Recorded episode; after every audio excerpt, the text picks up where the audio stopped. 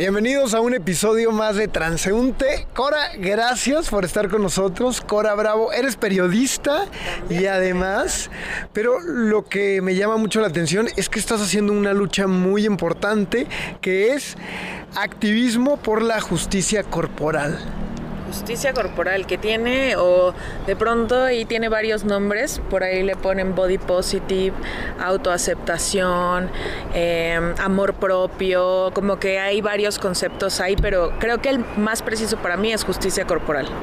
Oye, y cuéntame, yo te vi por ahí en redes sociales y me llamó mucho la atención un video que, hiciste en Instagram donde hablas acerca de todo esto, ¿no? Y, y sobre todo el tema que yo no conocía, que, se le llamaba así, pero hay un término que se llama gordofobia. Exactamente, como que parte de lo que está combatiendo esta lucha es justo la gordofobia, que tiene que ver con, de pronto oyes la palabra gordofobia y uno pensaría es el miedo a los gordos, pero bueno, evidentemente eso no es así. Eh, tiene que ver más con todos estos prejuicios, todas estas cosas que asumimos que viven y atraviesan y todo lo que implica ser gordo, pues, por un montón de, cosas, ¿no? Entonces, uno cree que ser gordo es alguien flojo, alguien que come mal, alguien que está gordo porque quiere, alguien que no se quiere, eh, todo lo que se te ocurre que depositas cuando piensas en alguien gordo, pues eso que estás asumiendo y que a partir de ahí, pues si dices como, uh, ser gordo, mmm, yo no paso, uy, tú deberías de cuidarte, o, ah, Oye, eso, eso lo enseñan desde chiquitos, ¿no? Está súper. O sea, la gordita del salón y no comas porque engordas, que era mucho de lo que hablabas tú. ¿Por, ¿por qué pasa eso? Pues mira, creo que son los grandes problemas de la actualidad. Uno tiene que ver sin duda, creo que eh, esta visión patriarcal y machista sobre los cuerpos, porque si esto oprime claro a los hombres porque todos estamos aquí en este mundo, pero si hay un recargón más importante a las mujeres y sobre y, tiene que ver con cómo se ven, ¿no? Ser como deseables y lo que sea que eso signifique. Y también, pues sí hay mucho de... Sí creo que hay mucho del sistema económico que nos rige, ¿no? Es un negociazo, es un negociazo combatir eh, a, los gordos con el enfoque que le estamos dando. Entonces, pues por donde se le vea este discurso está bastante bien este, sustentado, ¿no? Claro, o sea, las dietas, todas las marcas, porque precisamente eso estábamos hablando ahorita antes de, empezar la entrevista, ¿no? Cómo todo el mundo, y ahorita lo vamos a hablar más adelante, pero también las redes sociales juegan un, papel importantísimo en todo esto. Pero como me decías, desde los 80 surge todo esto, tú traes un poquito de más datos que yo. Por ejemplo, Cora, hay un informe de 2018 que decía que el 37% de los hombres de 20 años o más tenían sobrepeso y el 42% de las mujeres. Entonces, como tú dices, es un negociazo, pero eso, platícame que esto viene desde los 80, ¿no? Me imagino que cuando se puso de moda los aerobics. Sí, eso, es que es un negocio por todos lados, ¿no? O sea, pues negocio quienes te hacen engordar, pensando en la forma más tradicional de engordar, que es como comes mucho, o sea, ingesta calórica versus quema, ¿no? Partiendo que, que, que al final tener un cuerpo grande es multifactorial, ¿no? Es genético, es este contextual, económico, étnico, porque pues ese es otro también, ¿no? El estándar es todas vamos a vernos como una mujer blanca de 30 años, este, europea con su alimentación y pues es más complejo que eso, ¿no? Pero bueno. Eh, partiendo del concepto más eh, burdo, básico de, obesidad, pues sí, sí, pienso que el tema económico ha influido, en los 80 pasaron muchas cosas, o a partir de entonces, ¿no? Uno, em, el asunto de lo que se convierte el bienestar, este concepto de hacer ejercicio y entonces como que ejercitarte es el nuevo guapo porque entonces vas a adelgazar, porque entonces vas a estar eh, tonificado. Y esto al final ha cambiado, es que cada década, y si ese es nuestro concepto de salud, pues ese es el problema, ¿no? También como en los 60, 70 empiezan a dispararse los casos de anorexia y empezamos a voltear a ver quiénes son las modelos y empiezan a morir por estas cosas. En los 80 toda esta cultura de hacer el ejercicio, hacer ejercicio es quererte y entonces esto deja fuera a los gordos porque evidentemente ellos no se cuidan y no se quieren. Las modelos de los 90 tan delgadas, luego llega todo este canon también en los 2000 con Paris Hilton.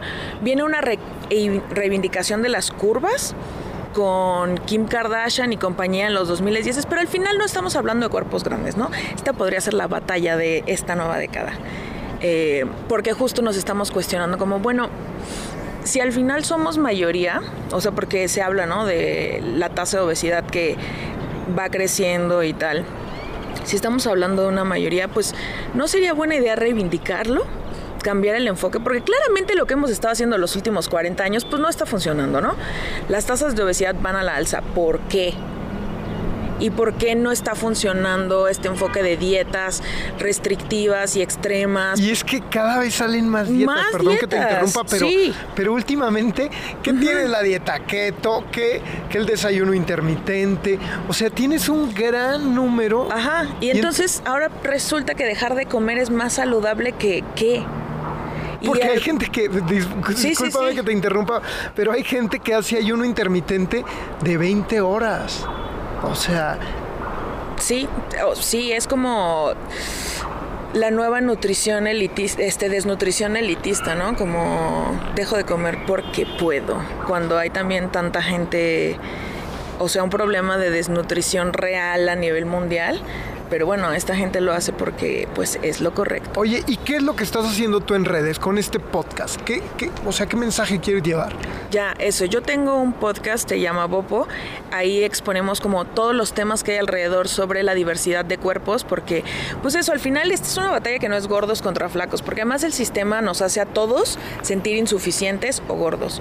No creo que exista una mujer, y así, o sea, así te lo firmo no creo que exista una mujer que nunca en su vida se haya sentido gorda o fea o y esto es por la cultura de las dietas y por todo lo negativo que se deposita en los cuerpos grandes y de lo que va esta lucha, pues es eso, es de dar visibilidad.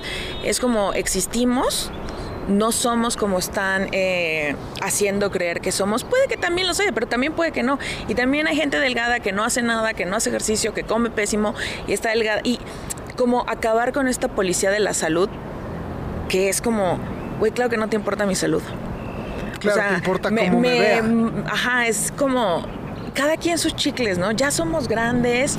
Este, esta gente que está fumando y es como, güey, comer así no es saludable. No me digas. ¿Y tu tabaquismo sí? Y no tengo un problema, ¿eh? La gente que quiera fumar, bien por ellos, porque justo la vida es mucho más que conducirnos como esto es saludable, esto no, esto es bueno, esto es malo. Es una gama de matices que ya no somos niños para pensar que esto está bien, esto está mal, ser gordo es malo, ser flaco es bueno. Tú, por ejemplo, ¿cómo era lo que te preguntaba hace unos momentos? ¿Cómo, o sea, te sientes bien ahorita con tu peso? Haces dietas, haces ejercicio. para mí el, peso dejó de ser ya un tema. O sea, tengo 3, 4 años trabajando esto y literalmente no me importa mi peso. Que no significa que no me importe mi salud. O sea, yo estoy yendo a análisis, porque además eso, el peso no es un indicador, ya está como cada vez más descartado, dicen índice de masa corporal y peso ya no es un indicador de salud inequívoco y es súper parcial. Entonces voy que mis estudios de sangre, checar que triglicéridos, glucosa, eh, colesterol y compañía estén todo ok. Eh, y eso se controla comiendo, comiendo lo que uno debe de comer. Voy al médico, si voy al médico, como lo que debo, súper como bien lo que debo de comer. ¿He bajado de peso? No lo sé. Dejé de pesarme también hace mucho tiempo. Sospecho que sí, porque hay ropa que me queda mejor. Pero este, al final dejó de importarme. Porque todos estos años en los que batallé con eso y en nombre de la salud, hice tantos atropellos contra mi cuerpo, hice tan, o sea, de verdad en esos momentos en los que más bajo estuvo mi peso fue cuando en peor condición claro. estuvo mi organismo, ajá. Entonces, eh, dejó de ser una métrica para mí. Es como si yo te preguntara como que, ¿te molesta ser talla 7 de zapato? Pues es como, mm, en realidad... Eso pues es lo que... Eso es lo que mide mi pie. Claro. O sea, y si de pronto me adelgaza el pie y estos zapatos me quedan más grandes o no, pues cool. Si no, pues me compro los zapatos de esa talla y ya está. Claro, pero la gente, la gente no lo ve así, Cora. Ahora, el que tú midas, el que tus zapatos, siguiendo con esta analogía, que tú calces del 7 o del 8, pues no implica que tú comas mal o bien o corras o no corras, o sea, pues uno hace lo que tiene que hacer, ¿no? Por ejemplo, te voy a, a dar mi ejemplo, ¿no? Yo el año pasado, justo en la pandemia, empecé a hacer una dieta keto y, empecé a hacer mucho ejercicio y todo esto. Ahorita voy a ir a ese tema de cómo las redes nos, pues nos están ahí medio empujando, ¿no? Pero una vez me encontré un amigo, ¿no? Y me dice, yo siempre pues he sido delgado, flaco, cachetón, pues, con panza, ya sabes, ¿no? Y, y me dice mi amigo, güey, bajaste mucho de peso, qué bueno, te ves mucho mejor, porque pues estabas medio gordito, ¿no? Y dice, pero aparte te lo dicen como sí, es pues, no de la mejor manera. Como que uno cree que tiene la libertad de opinar del cuerpo de la gente. Y yo decía, pues yo estoy en mi peso, estaba medio panzoncillo, a lo mejor ya no tengo tan. Pero, pero dices, güey, yo, yo me siento bien y estaba en mi peso. Ahorita ya estoy otra vez igual, pero, pero sí la gente como que. Fíjate, me dio COVID a inicios del año y pues es una enfermedad que si te da fuerte, pues te tumba, ¿no? Y perdí te digo que no me peso, pero estoy muy segura de que perdí algunos kilos en ese momento. Y fue muy fuerte para mí que hubo gente, o sea, personas que me vieron después. Fue como, güey, te ves bien, bajaste de peso. Y yo, no me jodas, mi vida estuvo en peligro. Este, porque tuve COVID, pero tú estás celebrando que perdí peso porque ¿qué? O sea, algo está muy mal con el enfoque que, tenemos, que le estamos dando a la salud y con lo que estamos entendiendo por lo bueno y lo malo de ganar o perder peso. Está muy cañón. Claro.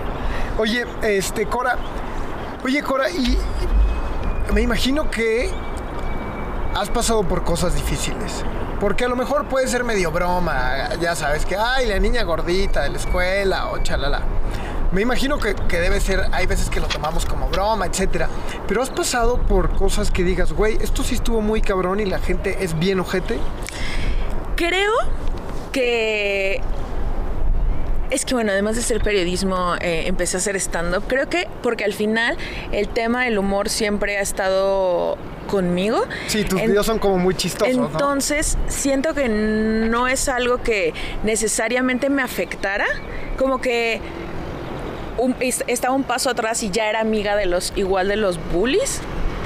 Entonces como que nunca me tocó esa parte, pero eh, sí, sí, sí, al final sí la llegas a vivir como sea, ¿no? O sea, comentarios en redes o... Em, o siendo más morra, pues sí, o sea, sí, sí, de, de, más, de adolescente, toda esta presión mediática, tú hablas de las redes sociales y sí, porque además son una interacción más directa, pero pues nada, antes del internet igual creciste viendo a modelos y gente, o sea, pues son quienes están, quienes tienen visibilidad, ¿no? Los cuerpos normativos.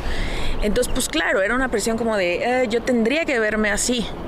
Y hace no tanto justo reflexionaba de quienes crecimos en los 2000, voltear a ver que todas queríamos ser Nicole Rich en anorexia, este, Lindsay Lohan en anorexia, o sea... Hasta cool eran. Ajá, súper... Sí, sí, ajá, o sea, esto era como fashion, saludable, eh, lo deseable. Esa parte fue muy pesada, o sea, yo fui adolescente en esa época y sí fue muy duro, o sea hacia los 18, que ya era un poco antes, era menor de edad, no sé, mis papás trataron de hacer lo mejor que se puede. Mira, yo no los voy a juzgar, pero está muy fuerte pensar que antes de que tuviera 18 a los 17 fue la primera vez que empecé a tomar pastillas para perder peso, acompañada por mis papás, ¿eh? O sea, como decía, claro, vamos a ir al médico y tal, y entonces, entonces es, es, es justo estas cosas que pienso, ¿por qué eso era, o sea, cómo que eso era lo saludable? Porque eran pastillas seguro de estas inhibidoras de apetito. Ajá, y todo eso al final, pues, pues sí, no, no. No es nada saludable. No es nada saludable. O sea, yo recuerdo que era como esta. Mm, ¿cómo te diré? Como que lo que te causa es estar súper productivo, pues estás en tachado, no sé. Entonces estaba de que súper despierta y súper activa y, ansiosa. Y ahí fue como cuando empecé a topar este rollo de la ansiedad y como de, ¿por qué me siento así? Eh, es, es eh, como que voltear atrás y ver todo lo que le hice a mi cuerpo hasta antes de eh, dar este otro enfoque a mi salud es muy feo pensar en todas las veces que le reproché a mi cuerpo, cuando al final eso, me hacía los estudios sanguíneos y era como, estás perfecta. Y aún así los médicos era como, tienes que perder peso, porque tienes que. Porque si sube, o sea, si es como si subes de peso, entonces va, pero si ya estoy gorda, o sea, y estoy bien, ¿no? ¿Qué está pasando? Y hablando de este tema de, de redes sociales, estamos viendo cada vez, ya sabes, todo este rollo fit, recetas fit, cada vez más gente haciendo ejercicio, que a ver, a mí la verdad es que me motivan. el ejercicio está padre, o sea, esa es, esa es la verdad. Pero luego sí, estos cuerpos perfectos que, que, dices, güey, no puedes estar así, o estos güeyes no comen. O, o, son modelos y se dedican a eso, pero yo no los, o sea, no sé si se echan una dona, una hamburguesa, o no disfrutan la vida, pero creo que las redes ¿Tú qué piensas? ¿Sí nos están dictando qué cuerpo debemos tener? Yo creo honestamente que los medios tradicionales son quienes más lo han dictado. Creo que en Internet obviamente hay más cosas, pero al final tenemos mucha más libertad de decidir qué es lo, lo que consumimos. O sea, por ejemplo, esta parte que tú me estás diciendo, no lo dudo, porque al final es el, es el canon, es como la concepción hegemónica, bla, bla, bla pero desde hace un par de años decidí desintoxicarme de todo esto y creo que es lo que te da también las redes y los algoritmos. Claro, a lo mejor podrías dejar de seguir a esa persona. Sí, totalmente, es, es un detox de tu red. O sea, si tienes el poder de decidir lo que consumes, acércate a, este tipo de contenido y no solo lo, o sea, no solo hablo de de esta parte de justicia corporal o de lo, que sea que te guste. O sea, es como si me dijeras, como no sientes que hay una imposición por la salsa. Y es como, no, en realidad no, porque no consumo. O no sientes que hay una imposición por el hip hop. Oh, tal vez, pero yo sigo escuchando reggaetón porque pues es al final lo que me ha acercado más, ¿no? Este, sí está todo ahí. Ajá. Ajá, pero, ajá, justo. Entonces uno tiene como esta chance en Internet en particular de moldear más lo que consumimos en línea. Cora, y hablábamos de un dato muy importante, 22 mil casos anuales de trastornos alimenticios en chavitas. Es, un número fuerte, ¿no? Y sí, creo que es algo hacia donde está poniendo atención este tipo de activismo. Estamos hablando de salud o queremos hablar de salud, pues hablemos de la salud de forma integral. ¿Dónde queda la salud mental? Porque sí estamos muy preocupados porque perder peso es el lo que nos va a salvar de todo y pues luego los trastornos alimenticios, los suicidios, la demás eh, problemáticas de salud mental que están completamente desatendidas y que incluso muchos médicos desestiman, es como incluso entre ellos es como ah, los psiquiatras sí, bueno, este no sé, qué con ellos.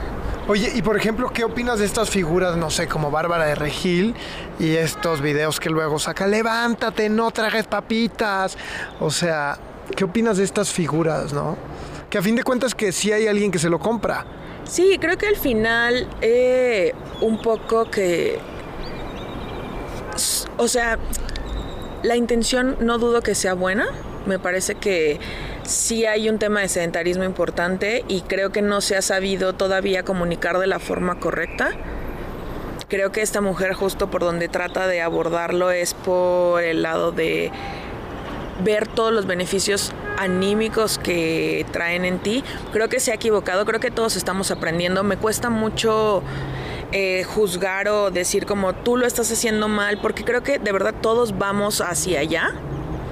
Creo que ella está haciendo desde su lugar lo que puede, o personas como ellos. Sí creo que no están ayudando, al contrario, eso están como abonando a, pero, pero si al final a alguien lo que dice ella lo ayuda a acercarse a la actividad física, que sin duda vale la pena hacerlo, pues algo bueno pasó. Claro. Oye, por ejemplo, ¿qué opinas de, todas estas? Hay muchísimas marcas que ya sabes que eh, meten a, modelos, pues no a la clásica modelo súper flaca, sino están metiendo diferentes tipos de cuerpo. ¿Qué me decías de esto? Mm, trato de ser paciente. O sea, qué padre, porque al final, ¿para qué sirven los modelos y los maniquís? Para darnos una idea de cómo se nos va a ver esa ropa, ¿no? Y nada más. Y sí es un trabajo importante y tiene que tener muchísima actitud y qué bueno que, o sea, no cualquiera lo puede hacer, por lo tanto no asumo que cualquiera debería estar en los reflectores, ¿no? Bien por la visibilidad de cuerpos. Ahora, ahí están pasando dos cosas. Uno, me, me desespera un poco, insisto, trato de ser paciente, pero me desespera un poco que todavía haya marcas que estén separándonos como están las tallas normales y están las plus size.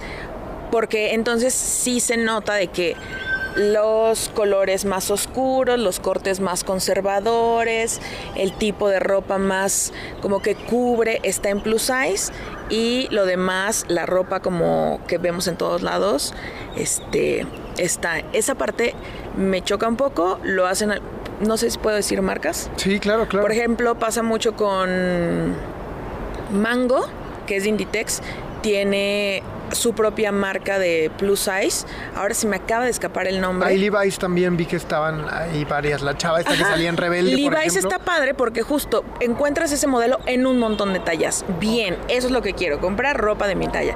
Cuando me piden que yo me amolde, o sea, cuando, ok, ya voy a ver la sección de tallas grandes y entonces te encuentras que es un rincón por allá con siete modelos de cosas, es como, amigos, aquí hay un doble discurso, no me estén timando. Y por otro lado, o sea, bien, gracias, sí, ok, ya están haciendo ropa para todos porque les vamos a comprar. O sea, porque sí es un negocio. Me urge que también en sus que sus directivos, que sus políticas de incorporación laboral, que en recursos humanos, que en puestos directivos haya gente de cuerpos grandes. Porque si nada más estamos en el discurso para comprar, pues no va a cambiar tanto de fondo. Pero si entonces estamos viendo a gente en el poder con cuerpos grandes, todo bien, pues creo que es más redondo. Oye, por ejemplo, ¿qué estás haciendo con, con, todo este activismo, con el podcast, con tus videos que luego son como muy chistosos? O sea, ¿cuál ha sido la respuesta o qué es lo que buscas generar? Eh, se está esto es parte de una comunidad. De pronto parece, o sea, y sí es novedoso, pero quienes estuvieran más interesados, pues basta echar un ojo al hashtag como, pues justo amor propio, justicia corporal, em, ciertas cuentas. Y entonces te, te das cuenta que qué hay, pues está gestando una comunidad de mujeres de todas las tallas queriendo estar en paz con su cuerpo y con cómo se ven y con quiénes son. Y eso no quita que uno no quiera mejorar o verse de forma diferente o mejorar como lo pongo en comillas enormes, lo que sea que para esa persona signifique. Eh, y pues uno se deja de sentir solo, ¿no? Porque pronto al no haber visibilidad en ningún lado de este tipo de cuerpos o de este tipo de problemáticas es como, claro, soy yo peleando sola, que, que claro que yo estoy mal porque si todo a mi alrededor me dice que yo debo de estar delgada y que debo de verme de cierta forma, pues sí, lo más seguro es que sí debe ser así. Cuando te das cuenta que somos un montón de personas eh, peleando por respeto, visibilidad, espacios, eh, lo que tú quieras, pues dices como, ok, no está tan mal y esto tiene que ver con lo que me ha preocupado todo este tiempo, eso es lo que me ha pasado. O sea que mucha gente es como, cosas tan básicas ahí, o sea, como hay una cosa que en los muslos mujeres los tienen hundidos y durante mucho tiempo es como pon rellenos, este, cómo hacerlo con ejercicio y es como, güey, no, de hecho naces así. Y está bien y hay muchas mujeres con ese tipo de cuerpos, embrace it. O sea que tu discurso es aceptar el cuerpo tal y como somos. Velo de otra manera, ajá. no, no necesariamente, a lo mejor tú lo estás viendo desde un tema, ya sabes, desde la obesidad, chalala, pero a lo mejor estoy bien flaco y así me tengo que aceptar. Y, ajá, justo, o sea, y tiene que ver con diversidad de cuerpos y visibilizar, porque insisto, el canon es todos somos hombres y mujeres em, caucásicos. Claro, altos, 80. Porque eso es lo que vemos en todos lados. La realidad es que no, hay gente con discapacidades, hay gente con pecas, hay gente con albinismo, hay gente, o sea, y somos un montón de tipo de personas y está bien que seas como, como eres. Oye, justamente ahorita vivimos en un mundo donde ya vemos todo, redes, anuncios publicitarios y todo esto. ¿Cómo ves la visibilidad de este tema? ¿Cómo vamos en, avanzados en esto o crees que no? Creo que están pasando cosas. O sea, el estar aquí, por ejemplo, es algo. O sea, algo a ti te hizo conectar con aquel video que viste y fue como, mm, hay que hablar de esto. Creo que hay es complicado en medios como más grandes porque, o sea, me refiero a los tradicionales, porque hay un discurso muy fuerte que viene de fuentes muy fuertes como la OMS, por ejemplo, que es como, no, como, como me imagino, como, bueno, no me imagino, pues como periodista tú sabes, es de que, ¿cómo voy a contradecir a la OMS? ¿No? Pero al final hay, mucho más que explorar. Yo creo que vamos lento, pero algo está pasando. O sea, sí están pasando cosas cuando vemos a modelos con cuerpos diferentes, sí está pasando cuando están empezando a surgir movimientos desde la industria de la salud, cuando hay médicos y hay nutriólogos hablando de conceptos como salud en todas las tallas, que es como bien, o sea, empieza esto a, tomar forma. Sí, claro, y por ejemplo, como yo lo digo en redes sociales, ¿no? Porque a mí me gusta hacer ejercicio y comer sano y eso, pero el fin de semana me estoy tragando una hamburguesa y un pastel y eso, pues sí, también se vale, ¿no? No, no somos perfectos y digo yo que la verdad es que qué aburrido estar siempre a dieta, entonces... Sí, no, y lo que yo creo es que al final quitémosle, o sea, esto que desde que empiezas a decir como comida saludable y comida no saludable, como, dude, es comida. Ok. O sea, porque además esto, Ya aprendí algo. Sí, porque cuando le ponen a, algo como la etiqueta de esto es prohibido, puta, dan más ganas. y entonces es como, claro que yo quiero que llegue el fin de semana cuando es como, disfruta, porque esta lechuga o esta ensalada es muy rica. Pero toda tu vida te dijeron que esto era comida de dieta y en realidad si lo piensas, por ejemplo, yo descubrí que de verdad la lechuga no me gusta, pero qué rica es la espinaca qué ricos son los berros, qué rico es la arúgula.